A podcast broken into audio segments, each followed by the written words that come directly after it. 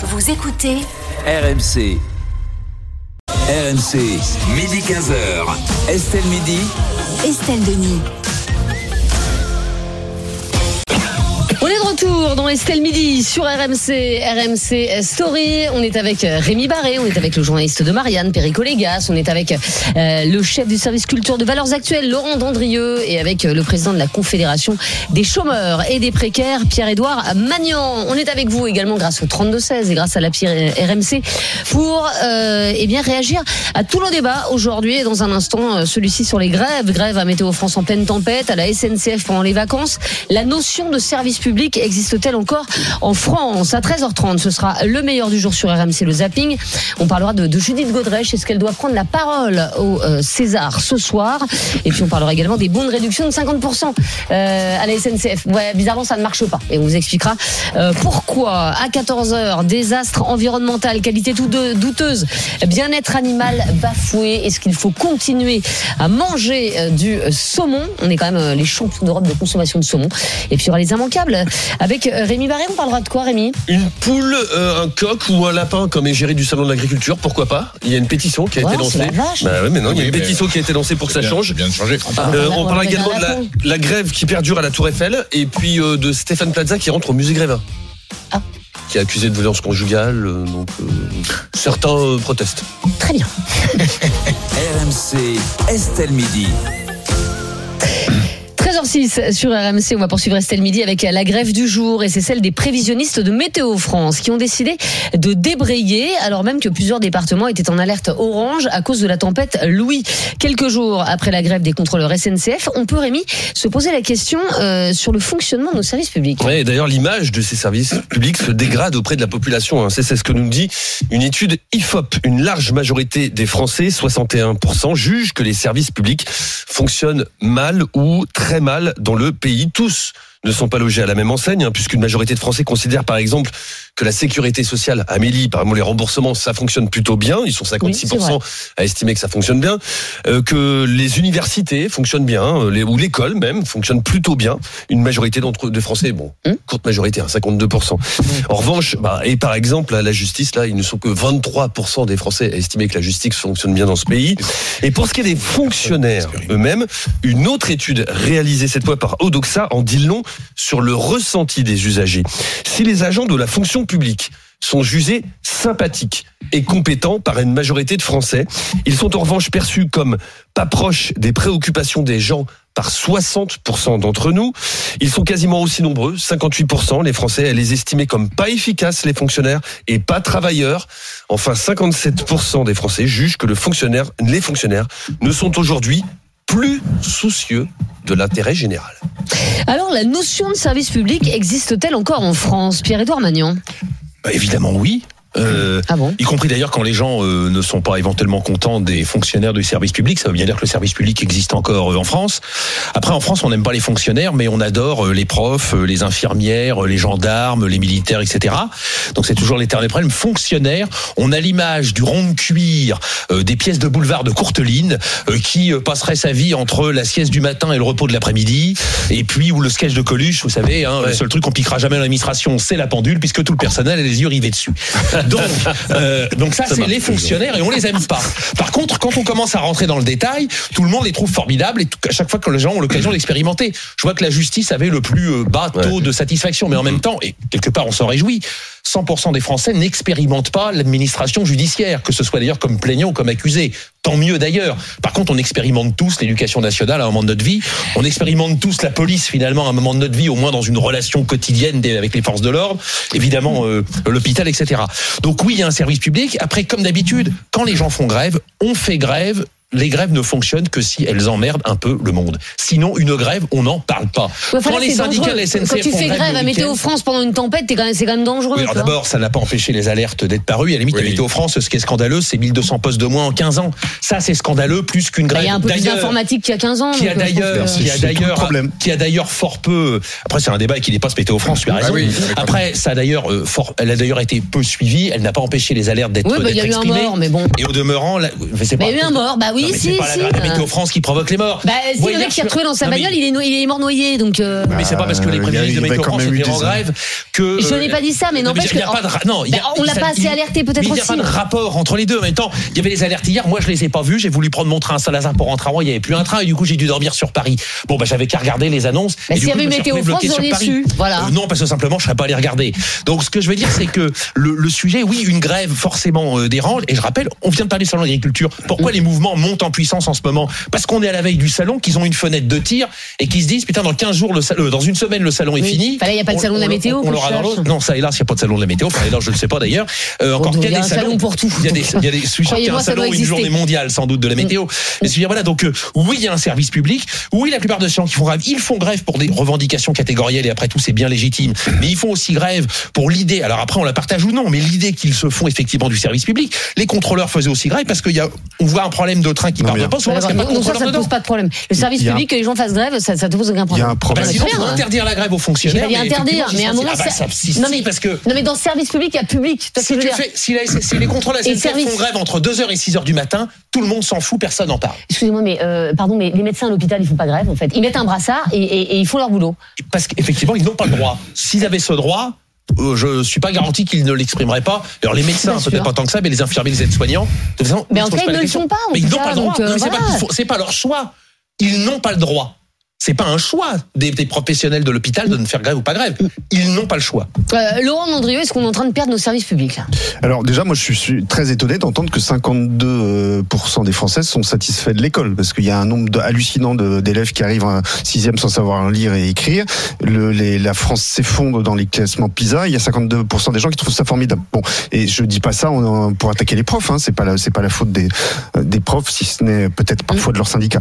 Euh, ensuite, il y a, je reviens quand même sur Météo France parce que c'est c'est un cas un peu particulier, si j'ai bien compris. Moi, je, Dieu sait que je suis très euh, hostile à la gréviculture, mais là, cette grève-là, elle m'intéresse parce que c'est une grève qui se déclare au, au, au nom du fait que ça ne changera rien, justement. Parce que ce qu'il dénonce, c'est qu'en fait, euh, la, la météo, la gestion de la météo a été complètement informatisée et maintenant, ce sont des algorithmes qui Bah font oui, tout. mais Et c'est ben, assez logique. ben non, parce que justement, ce qu'ils expliquent, c'est que pourquoi euh, il y a une perte de fiabilité des prévisions météo en France, c'est parce que les algorithmes ont euh, remplacé l'humain. Et donc, c'est, je trouve ça très intéressant parce que ça prouve que effectivement, alors une certaine mécanisation évidemment euh, est inéluctable dans la météo euh, comme ailleurs, mais il y a un moment, si vous voulez évacuer l'humain, et ben ça se traduit par une baisse de fiabilité. Donc ça, Ils ça me paraît arriver il y intéressant. a un mois, les algorithmes. Ensuite, sur le, la, pour Ouais, répondre et ils disent qu'il peut toujours en Bretagne, pour quoi. répondre sur la question Ça, oui. euh, plus générale du service public, il est évident que oui, on vit dans une époque où il y a une baisse du civisme, une baisse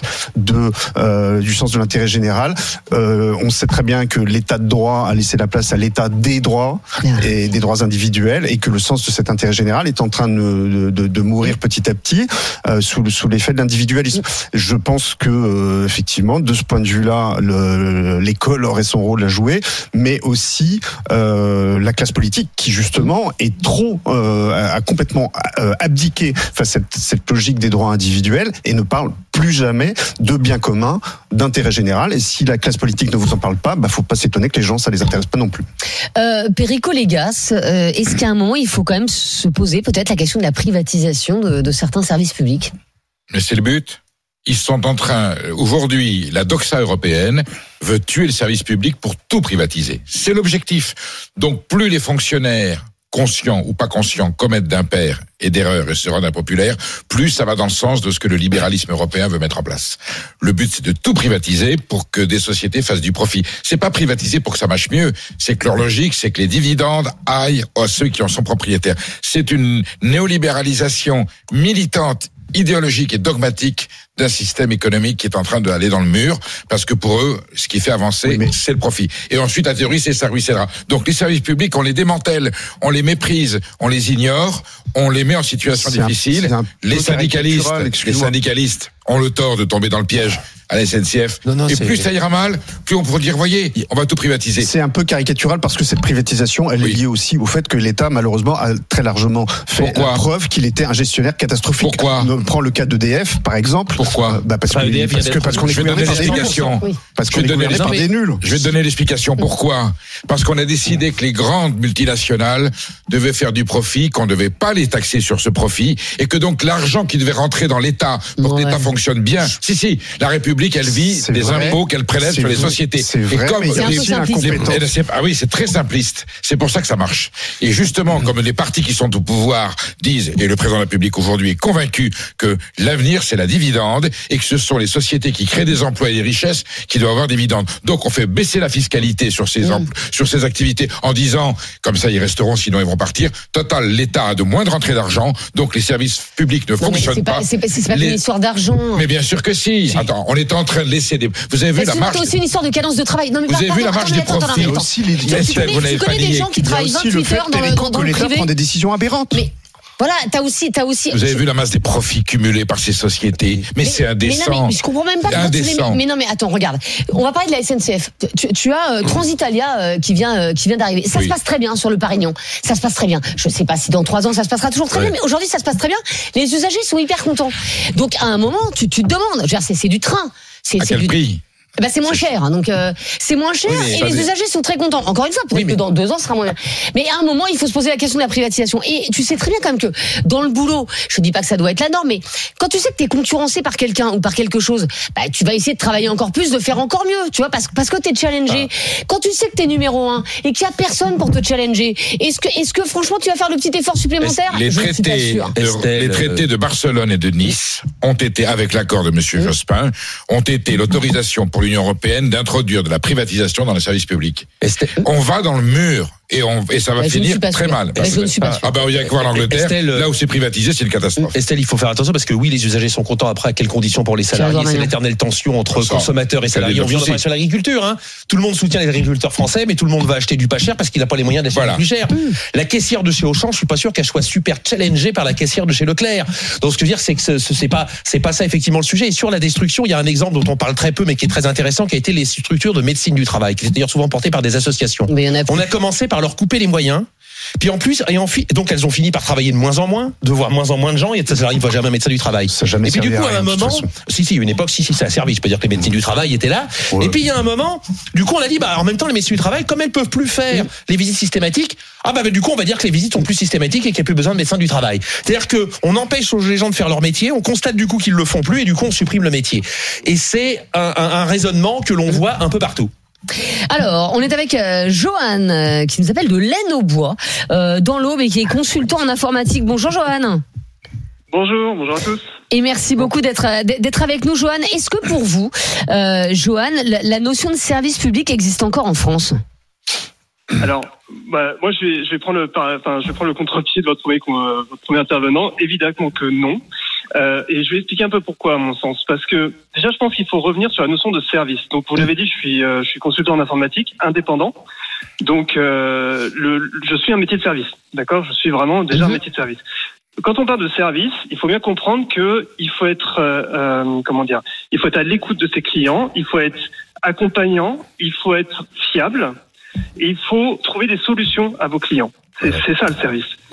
Aujourd'hui, je suis désolé, mais quand vous parlez de la SNCF, par exemple, vous pourrez en faire euh, des, des, des caisses, c'est ça n'existe plus. C'est- Mais c'est-à-dire que quelque part, ce n'est même plus dans leur inconscient. C'est ça que je veux dire. C'est-à-dire que Ah bah, on, est plutôt bien. oh non, mais on est plutôt. Enfin, quand, quand, quand on va prendre le train, euh, franchement, euh, ça se passe bien. Vous demandez Alors, un, bah- un renseignement à un contrôleur, il vous le donne avec le tout sourire. Ça, y a pas de Non, non, souci. mais Le système de réservation et de Mais Mais c'est pas de leur faute, c'est de l'informatique. non, non, mais Non. Je vais vous donner un, je vais C'est vous pas donner un ça, c'est exemple. Vous, dites, vous, vous vous, dites, on est plutôt bien accompagné. Moi, je trouve qu'on est bien accompagné. Bah, quand il n'y a pas de grève, évidemment. prenez la ligne. Prenez, le- bah, en fait, moi, le problème, c'est que prenez la ligne 3 Paris, par exemple. Ce qui Ouais. se passe, c'est que la SNCF est toujours en position dominante, d'accord? Et donc, pour moi, ils, ils sont en position de, bah, oui, ils sont, ils font de, de l'abus de position, de position dominante. Et ça se traduit comment? Bah, Par exemple, quand je dis qu'ils n'ont pas conscience de cette notion de service, c'est que vous avez des trains qui passent, euh, qui sont pas forcément fiables déjà à la base, Et ça, c'est sont sûr. très rares. Et quand, et quand vous dites à un agent, moi ça m'est déjà hein, je vous le dis, et je suis pas seul à mon avis. Vous, vous allez voir un agent, vous lui dites, voilà, il y a tel train qui doit, je dois prendre tel- train, c'est quasiment le dernier qui me reste. Est-ce que vous êtes sûr qu'il passe Mm. La personne vous regarde sourire, disant, bah, Peut-être, on ne sait pas trop. A priori, a c'est vrai. Non, mais il a raison. Ah bon Il a raison.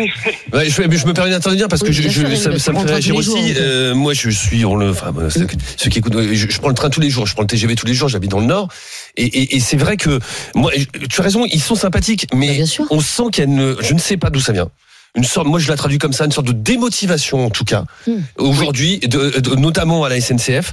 Et c'est vrai qu'ils sont sympas. Moi, je me, j'ai jamais, je me suis jamais heurté avec un contrôleur, par exemple. Mais par exemple, le, le train que je prends régulièrement le matin. Et Bah, il est en retard les- un jour sur il deux. est en retard Un jour sur deux, on a un message de Rémi. je- Ah, euh, mon Ouais. train est en retard. Je Peut-être pas un jour sur deux, chaque semaine Mm. quasiment. Et je sais qu'aujourd'hui, par exemple, moi, il y a quelque chose qui me heurte. Le contrôleur, lorsque on arrive, nous allons arriver, gare du Nord, n'oubliez pas vos bagages, il y a même plus d'excuses. Il y a même plus, on référence Voilà, au retard. voilà. C'est-à-dire que ce matin encore, j'avais 10 minutes ou 15 minutes de retard. C'est même plus, ce n'est même Oui, plus même plus, mentionné on à s'excuse l'arrivée. pour le retard. Oui. Ce- Bah, bah, et c'est plus mentionné parce qu'on s'en rend même plus compte. Oui, mais on sent cette lassitude. Je sais pas, c'est une lassitude, Mhm. démotivation.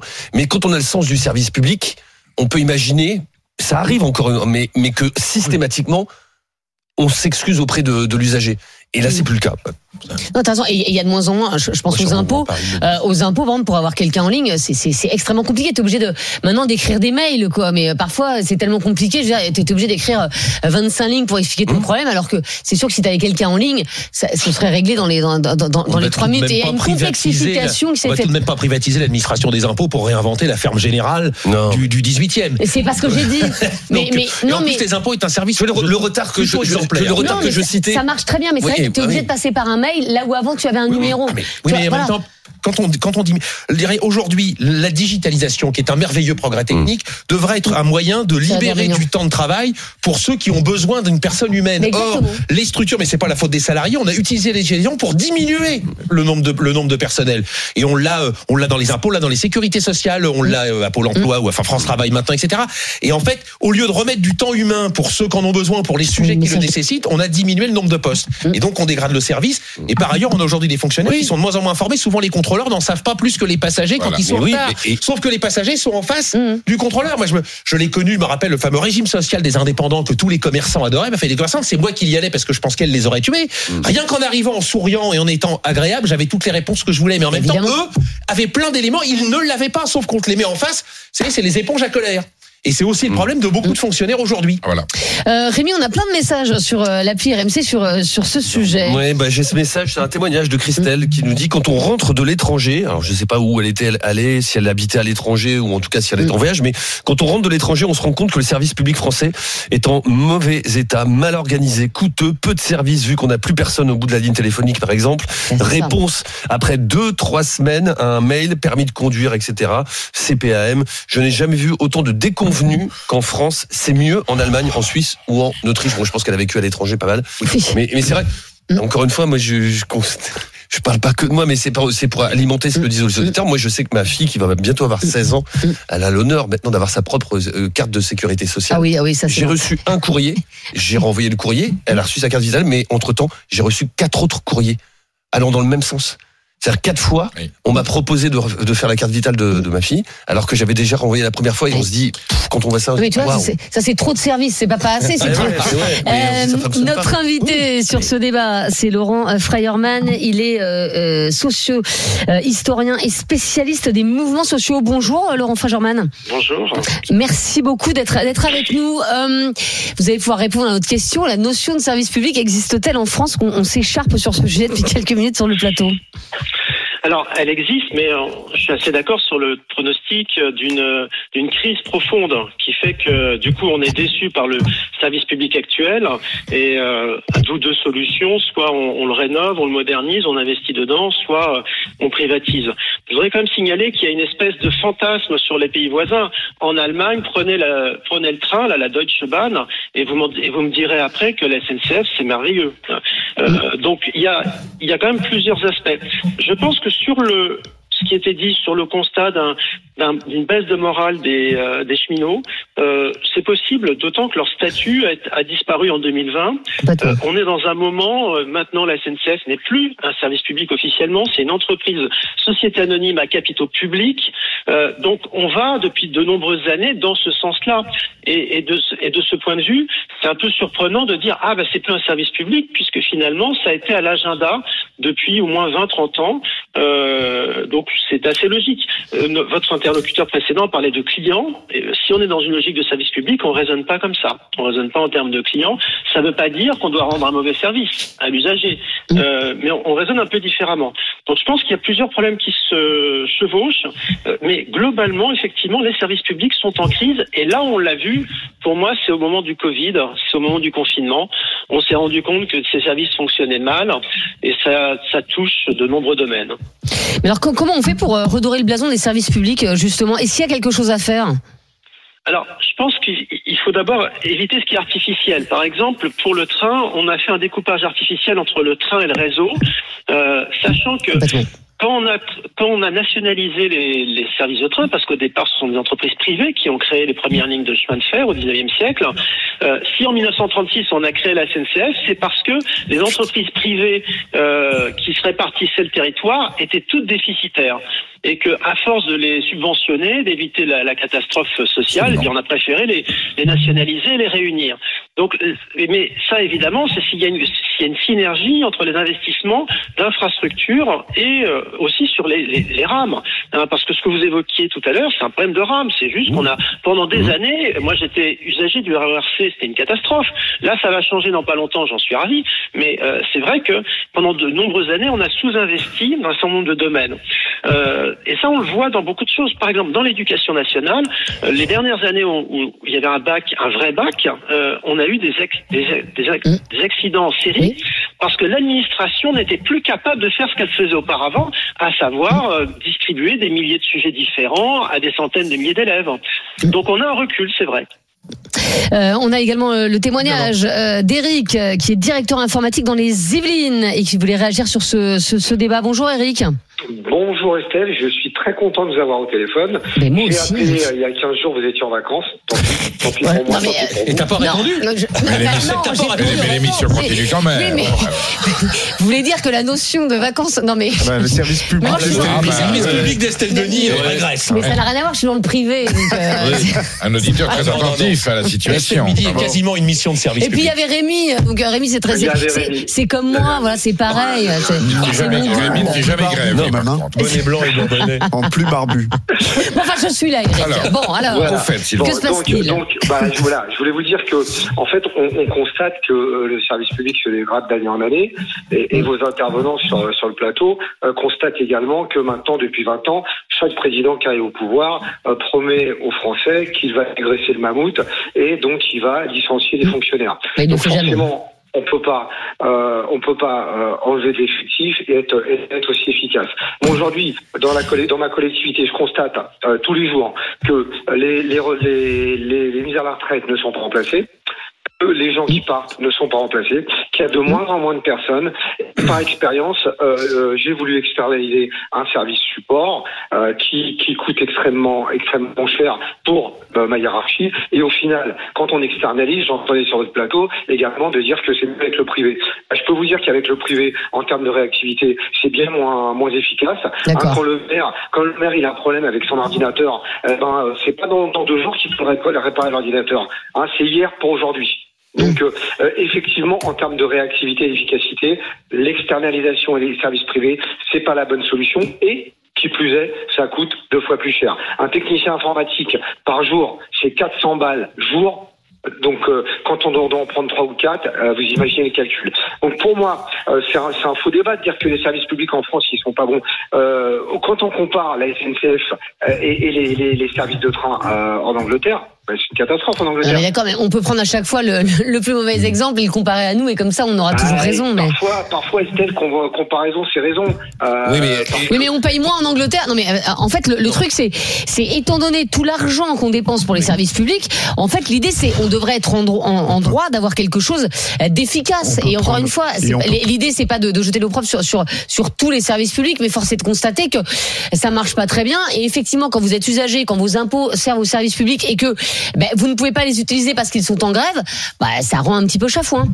Ah mais je, là je ne parle pas des, des, des, des grèves qui sont faites à répétition et qui sont souvent euh, faites à mauvais escient. Moi je vous dis qu'aujourd'hui euh, ça, se dégrade et je vous l'accorde, mais ça va être de pire en pire parce que aujourd'hui Bah, personne ne rentre dans les collectivités territoriales. Bah non, parce que quand vous rentrez dans une collectivité territoriale et qu'on vous donne 1400 balles net par mois, vous n'avez pas envie d'y venir. Moi, je, je constate tous les jours les services d'état civil euh, de la commune, et je veux pas la citer pour pas avoir de soucis. euh, c'est une catastrophe. Les gens, les gens, ils, ils veulent plus travailler dans les collectivités territoriales. Oui, mais je comprends. Donc, non, mais bien sûr. Mais là, là, là, vous avez, vous avez raison. Mais, mais si plus personne ne veut bosser, ça veut dire qu'en fait, on n'aura pas les meilleurs. Et donc, c'est aussi un problème. Et c'est-à-dire que euh, si, si c'est, que ceux qui, ont, limite, qui n'ont pas d'autre boulot, et qui se disent, bah tiens, bah, parce que j'ai rien d'autre, je vais faire ça.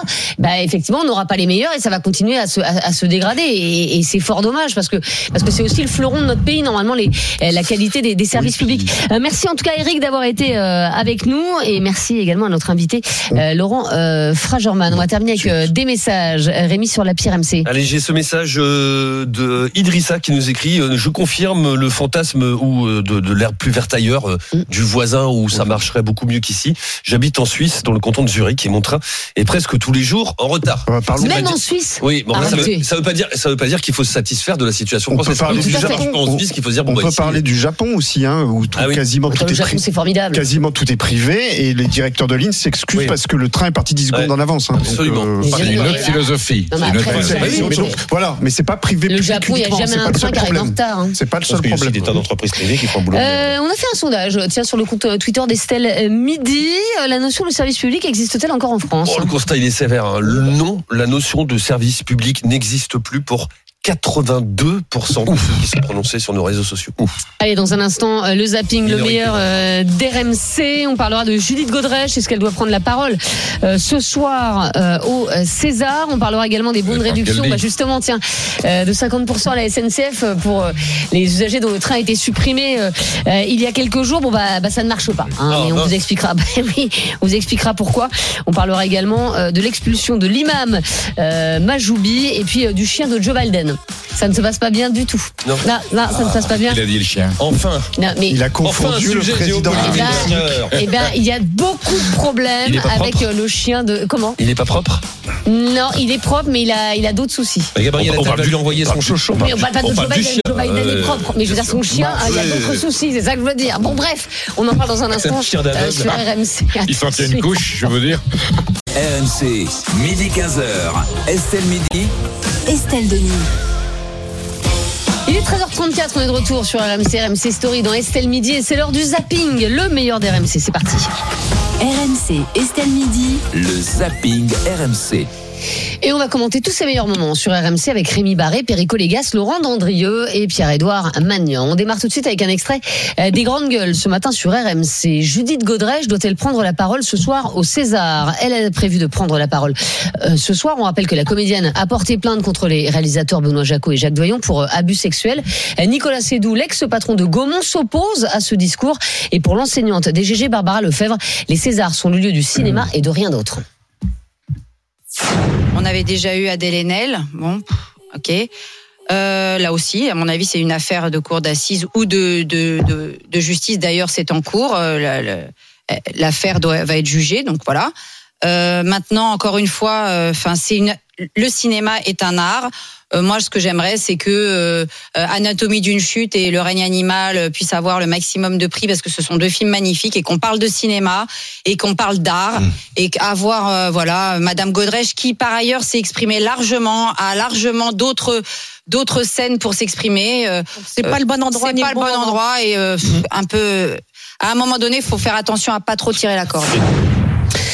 Euh, Laurent Dandrieux, chef du service culture de Valeurs Actuelles. Est-ce que Judith Godrèche doit prendre la parole ce soir au César? Non, je pense que c'est un peu comme tout ce qui se passe au César, euh, malheureusement, c'est un peu à côté de la plaque. C'est autant je trouve que Judith Godrèche a parlé avec beaucoup de, de justesse et je trouve que sa communication était, était tout à fait exemplaire et qui montre d'ailleurs que il vaut mieux euh, parler avec mesure plutôt que dans la radicalité dans laquelle était euh, par exemple Adèle Haenel. C'est plus efficace finalement. Autant là, je trouve que c'est pas le lieu parce qu'en fait, c'est vrai que le, le- les Césars, c'est une cérémonie pour remettre des récompenses aux meilleurs films de l'année, aux meilleurs acteurs. Et malheureusement, de plus en plus, depuis des années, ça se transforme en états généraux du cinéma français. Et ben, c'est pas le lieu, en fait. Et effectivement, c'est pas comme si Judith Godrèche n'avait pas eu toute la place médiatique nécessaire pour exposer ces- ces- cette, cette situation. Euh, donc, je pense qu'elle a pas besoin de ça pour faire entendre son point de vue. Et en plus, je trouve que ce qui est un peu gênant, c'est que ça va tourner finalement un peu à une espèce d'opération blanchiment.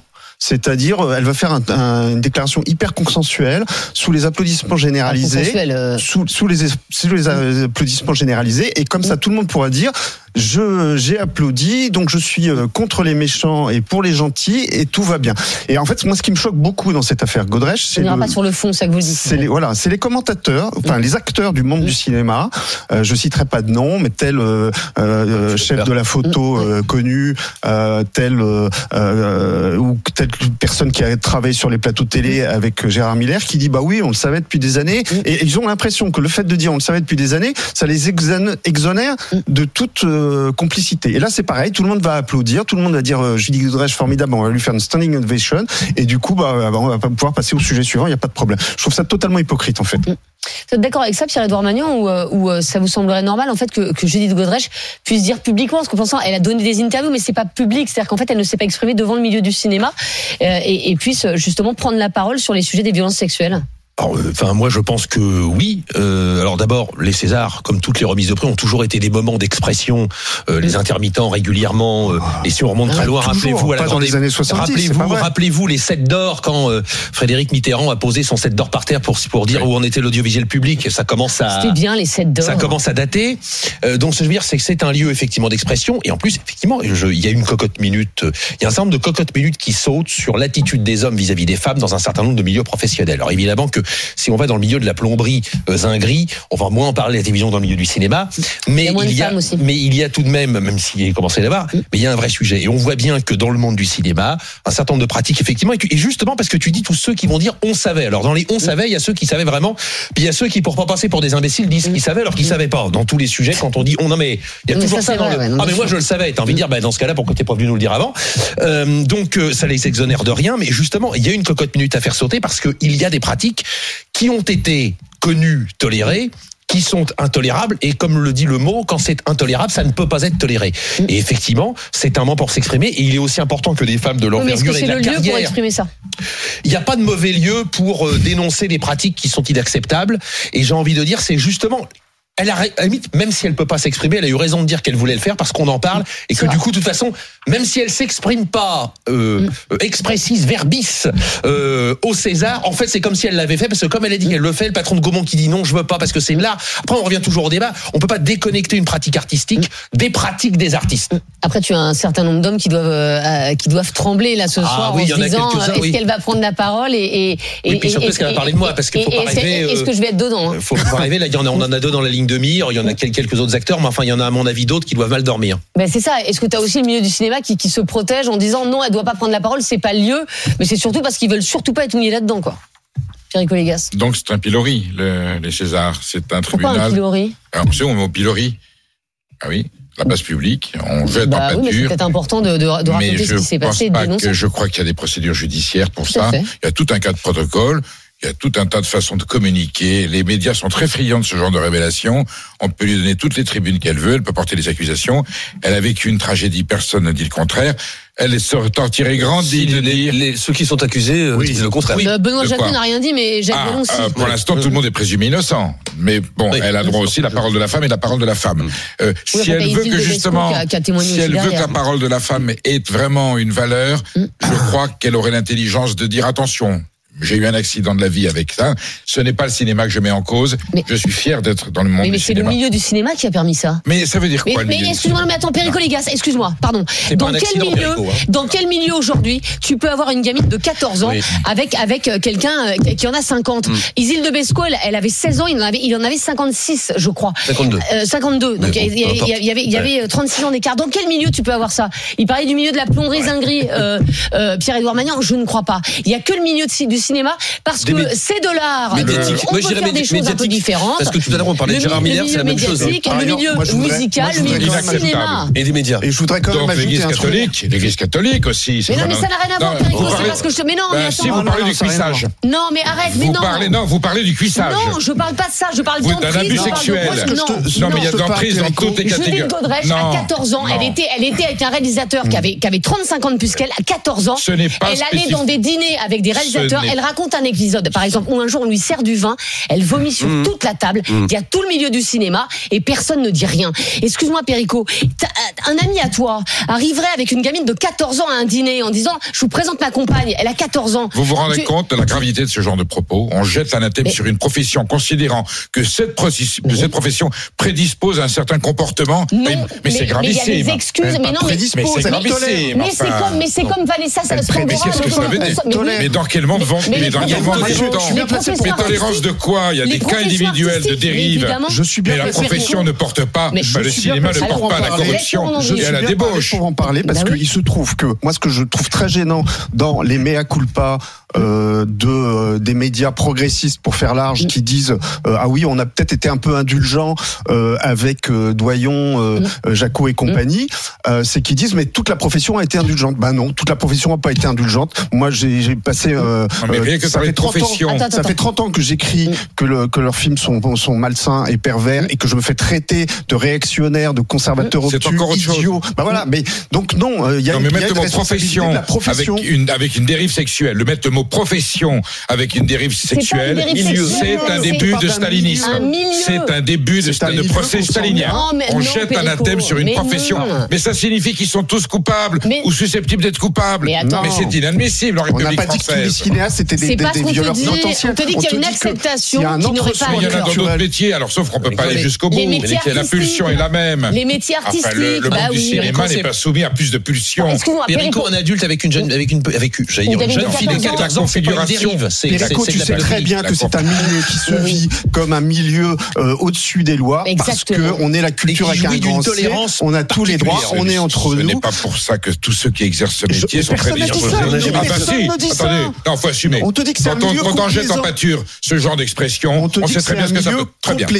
Très bien. Charles Matin, ce matin euh, sur RMC, les bons de réduction de 50% à la SNCF arnaque ou bon plan, la SNCF a offert des bons de réduction de 50% à tous les voyageurs dont le train a été supprimé le week-end dernier suite à la grève des contrôleurs. Le problème c'est que beaucoup d'usagers n'ont toujours pas reçu ces bons et l'autre problème c'est que les conditions sont très restri- restrictives. Écoutez les explications de Stéphane Pedrazzi, spécialiste éco ce matin sur RMC. Oui, sur le papier, le geste commercial paraissait particulièrement généreux. Tous les voyageurs affectés par la grève de la SNCF le week-end dernier avaient obtenu un bon de réduction de 50% pour un prochain trajet en plus du remboursement intégral de leur billet. Mais depuis ces annonces il y a quelques jours, les associations de consommateurs ont constaté les limites et les restrictions du geste commercial. D'abord en termes de validité, le bon de réduction doit impérativement être utilisé dans les 30 jours alors que la période de réservation pour les vacances d'été n'a pas commencé. Il n'est valable que sur un seul trajet et non pas sur un aller-retour. Il ne peut pas être utilisé sur les Wigo et surtout, surtout, il n'y a qu'une seule compensation par dossier, un seul bon de réduction pour, euh, par exemple, une famille de quatre personnes dont Ah oui. l'ensemble des billets avait été annulé. C'est quand même un petit problème euh, là, la SNCF, euh, Pierre Edouard, on a quand même l'impression que quelquefois ils se fichent un peu de nous quand même. Ben, ça me rappelle le, débat du début, c'est qu'on dit comment ils peuvent être aussi bêtes que ça. Enfin, je veux dire, les gens qui dirigent la SNCF, les responsables commerciaux, on a des gens formés, diplômés, euh, euh, cortiqués comme il faut, qu'ils osent faire ça. Dans le monde dans lequel on est, où évidemment, il va pas falloir 24 heures à toutes les associations d'usagers et de consommateurs pour dire ils se foutent de notre gueule. Oui, on se fout effectivement de la gueule du monde, et c'est vrai que pour le coup, euh, je, je maintiens que le service public existe encore, même si effectivement la SNCF est devenue une société anonyme.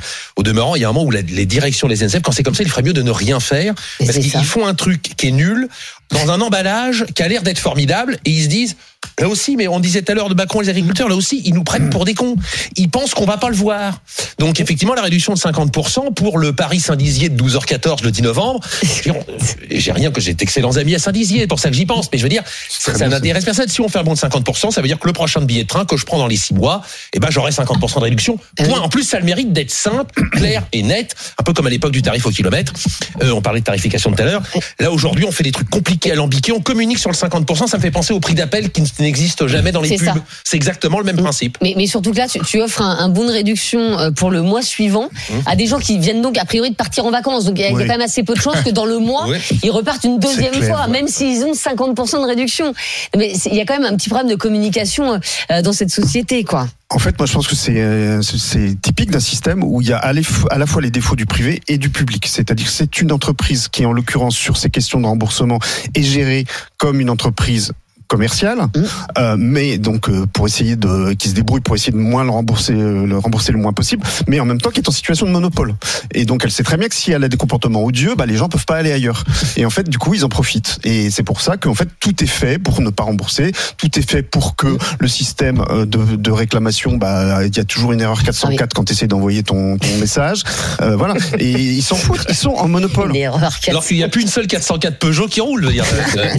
Mais Péricoliga, ce qui est fou, c'est que, en fait, on n'arrête pas de nous dire qu'il faut prendre le train. On a tous envie de prendre le train, mais on s'est à se demander si on n'essaie pas de nous dégoûter de l'autre côté, quoi. Non, mais la SNCF, elle a des formules tarifaires qui sont euh, très très avantageuses pour certaines catégories. Quand on reste dans la procédure SNCF, là, on est sur une opération un peu marketing promotion et euh, Bah, dédommagement même. Dédommagement. quand tu essayes de te faire rembourser, tu sais que Ah non, mais tu- c'est la tu galère. comprends Non, que Kafka avait raison, quoi. Et il y en a plein du coup qui renoncent, qui essayent Par- pas de se non, faire parce qu'en plus, en plus, le système tarifaire SNCF, la pénalité, on a, on a plus, de- on a plus, il faut plus de six jours pour annuler ou changer un billet.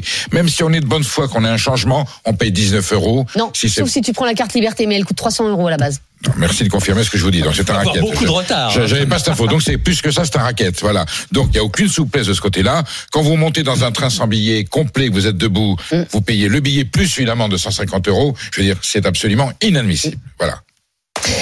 Allez, euh, dans un instant, euh, il y aura RMC s'engage avec vous. On va reparler du, du mur anti-bruit, le nom long de l'autoroute euh, A47. Vous savez, il y a- des, des habitants le long de cette autoroute qui ne bénéficient pas de ce mur. Ils vivent un véritable enfer.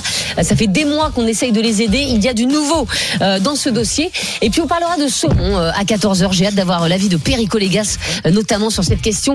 Est-ce qu'il faut consommer, euh, continuer à manger du saumon en France? On est quand même les champions d'Europe de consommation de saumon, loin devant la Norvège, qui pourtant est un pays producteur. Pose quelques soucis. On en parle avec vous à 14h. À tout de suite sur RMC. RMC, midi 15h. Estelle Midi. Estelle Denis. Il est 13h52, c'est l'heure à laquelle on vous aide chaque jour dans Estelle Midi. On vous aide euh, grâce à Guillemette Franquet. RMC s'engage avec vous. Estelle Midi. RMC s'engage avec vous. Et on parle un peu d'un colcaise euh, aujourd'hui, euh, Guillemette euh, Franquet, un, dossier qu'on ressort comme ça depuis euh, deux ans, qu'on n'arrive pas à traiter. Euh, c'est le dossier du mur anti-bruit le long de l'autoroute A47. On a du nouveau, voilà, le dossier était au point mort, mais on a du nouveau. Exactement. Alors, petit rappel pour ceux qui ne savent pas ce qu'est un mur anti-bruit, ce sont des protections acoustiques. Ça peut, souvent, ce sont des palissades, ça peut être en bois, ça peut être en parpaing, en tôle, qu'on voit le long des routes très bruyantes. L'objectif, évidemment, c'est de freiner le bruit. Exactement ce que réclame le collectif Les Oubliés de l'A47. Ces habitants de Rive de Gier, dans la Loire, n'en peuvent plus. Ça fait donc des années que tous les jours, ils subissent du bruit à 20 mètres de leur fenêtre, jusqu'à 95 décibels, l'équivalent d'une tronçonneuse. C'est leur quotidien. C'est horrible. Ça n'a pas l'air de vous plaire. Non, non, pas là, non. Et ça, c'est tout le temps, tout le temps. Et Bah, ça, toute la c'est en continu. Ça, c'était, euh, et on me l'a envoyé hier en milieu de journée à 15-16 heures. euh, voilà. L'enfer. L'enfer. Donc, qu'est-ce qu'on a fait? On a contacté à nouveau la préfecture de la région Auvergne-Rhône-Alpes. C'est elle qui gère cette autoroute. Bonne nouvelle, enfin une étude a été réalisée pour voir si des murs anti-bruit sont faisables. Résultat, dans 15 jours, et on vous tiendra informé. Alors, plus récemment, il y a un autre collectif qui a fait appel à vous pour un cas similaire. Exactement, toujours en Auvergne-Rhône-Alpes, cette fois dans l'Ain, à Saint-Denis-en-Bugey plus précisément, une petite commune hein, au sein d'une région qui se développe et le trafic routier avec. Après euh, des travaux en 2019, la départementale est devenue une deux fois deux voies chaque jour. 3000 poids lourds et 30 000 voitures roulent là, là aussi à une vingtaine de mètres des fenêtres des riverains. Parmi eux, Stéphane, son quotidien est devenu tout simplement un cauchemar. Ça fait un poids lourd toutes les 40 secondes. Des klaxons dès que vous êtes dans votre propriété, bah, des déchets, type bouteille d'urine, type tout ce que vous pouvez imaginer. C'est quelque chose qui vous, tout le temps est là dans votre tête, euh, même euh, même dans, dans notre couple. Je reçois même plus des gens chez moi. Des panneaux ont été installés, mais sur une centaine de mètres seulement. 700 mètres restent encore à protéger. Coût estimé 1 million d'euros. Et j'imagine que le département de l'Ain ne veut pas financer le reste du mur, évidemment. Euh, voilà, une partie seulement, hein, entre 25 et 50 de la facture totale, nous a affirmé euh, au téléphone le député et conseiller départemental Damien Abad. J'ai longuement échangé, cette fois avec le vice-président du département. Ah. J'ai bien insisté, longuement insisté, et il s'est engagé auprès de nous à organiser une réunion d'ici fin mars pour trouver d'autres cofinanceurs. Bon, il a invité à peu près tout le monde, hein. les préfectures concernées, la communauté de communes, la mairie et la région, présidée par Laurent Vauquier. Laurent Vauquier qui avait d'ailleurs écrit au département pour dire son soutien au collectif. On va s'assurer qu'ils soient tous autour de la table pour que ce dossier avance. Oui, euh, voilà, on espère surtout que le dossier va avancer parce que la réunion, euh, c'est bien joli, mais enfin, si ça, si ça n'accouche de rien, euh, ça, ça ne sert à rien. Vous voyez ce que je veux dire C'est et du temps encore, on a réussi à l'obtenir. C'est pour vous dire la, la difficulté pour que ce dossier avance. Donc la réunion, c'est bon. Dans, dans cinq semaines à peu près, euh, normalement, ils seront tous autour, autour de la table. Mais, mais, mais juste euh, question, euh, il y a la dernière personne qu'on a vue et qui vivait un cauchemar à, à côté de la route, elle habite à 20 mètres de, de la route, mais, mais on se dit que bah, soit elle a acheté, c'était déjà comme ça, et bon, bah dans ces cas-là, on achète moins cher et on le sait. Mm. Soit, le- soit la route s'est installée à 20 mètres, mais si la route s'est installée à 20 mètres, j'imagine qu'on lui a proposé une compensation financière. En fait, ce qui s'est passé, c'est que il était au bord d'une route où il y avait euh, une, il y avait une voie plus une autre voie euh, qui était une voie d'accélération. Et en fait, ils ont transformé ça en deux fois deux voies. Ah oui, Donc maintenant, tout le monde peut l'emprunter. Et en plus, ils ont fait un rond-point. Et à cause de ce rond-point, je connais bien le dossier. et à cause de ce rond-point, en fait, il y a un ralentissement et donc une réaccélération des poids lourds. Et alors le de explose. Voilà.